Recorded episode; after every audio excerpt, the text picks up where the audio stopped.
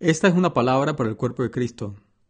La estrategia divina para repudiar el mal y destruir las obras del diablo se revela en la cruz.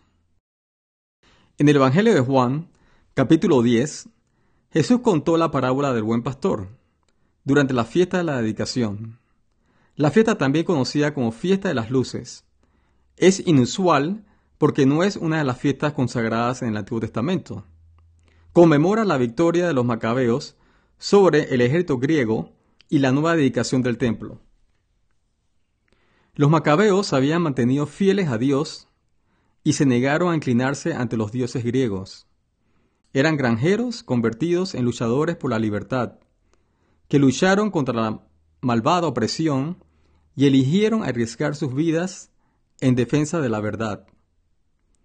Dios le concedió la victoria en una serie de batallas contra un ejército masivo. Recuperaron el control y limpiaron el templo de la idolatría. Desde entonces, los judíos celebran anualmente la fiesta encendiendo la menorá de Hanukkah durante ocho días, en recuerdo de la victoria sobre los enemigos de Dios, la rededicación del templo y el milagroso resurgimiento de la llama eterna.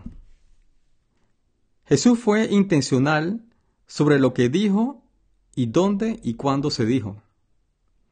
La fiesta de la dedicación fue el mejor escenario perfecto para anunciar públicamente su estrategia divina para destruir las obras del diablo. Como el buen pastor, Jesús dio su vida por las ovejas y luego la tomó de nuevo. Repitió la estrategia varias veces en beneficio de todos los que escuchaban, incluidas las autoridades religiosas. Los discípulos no entendieron, pero tampoco el diablo. Ese anuncio trajo más confusión y frenesí al campamento enemigo que cualquier otra cosa que pudiera haber dicho.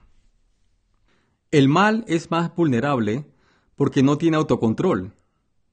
El enemigo se consumió tanto en complacer a Cristo en la primera parte de la estrategia divina, que no anticipó el contraataque.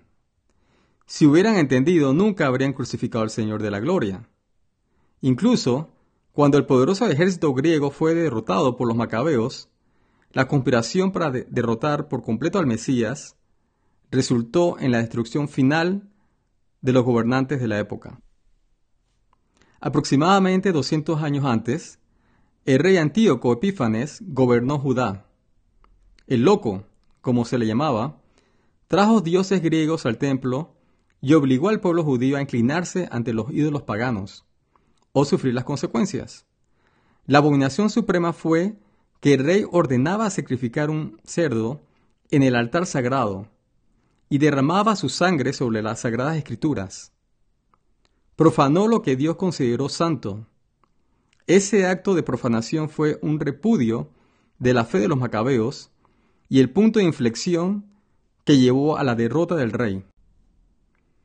Como el rey Antíoco, los gobernantes de este siglo sacrificaron al Señor de la Gloria como repudio del Mesías elegido por Dios. Su rechazo fue el punto de inflexión y la abominación que resultó en su propia derrota y desolación. En una generación Jerusalén y el templo fueron destruidos en el 70 después de Cristo. Más importante aún, el reino de las tinieblas fue aniquilado. Incluso cuando los macabeos, los luchadores por la libertad, obtuvieron la victoria sobre los griegos, el león de Judá ejecutó el mayor contraataque de todos los tiempos. Mientras las autoridades civiles y religiosas clavaban al Señor de la Gloria en la cruz, literalmente clavaron su propio destino. Profanaron lo que Dios consideró santo y fue el punto de inflexión final. El Señor respondió descendiendo al dominio del enemigo y aplastando la cabeza de la serpiente con la cruz, mientras las hordas del infierno observaban con miedo. El rey de reyes subiendo a lo alto llevó consigo a los cautivos y ascendió al cielo en victoria con las llaves de la muerte el infierno y la tumba en la mano. Con toda autoridad, Él le dio a la iglesia las llaves del reino y la estrategia divina para continuar la lucha. En el próximo episodio discutiremos cómo pelear la buena batalla de la fe. Que la gracia y la paz de Dios estén contigo ahora y siempre. Este es Marcos, tu hermano en Cristo, recordando al remanente quiénes son y de quién son. Traducido y adaptado al español por tu hermano Tomás Portillo.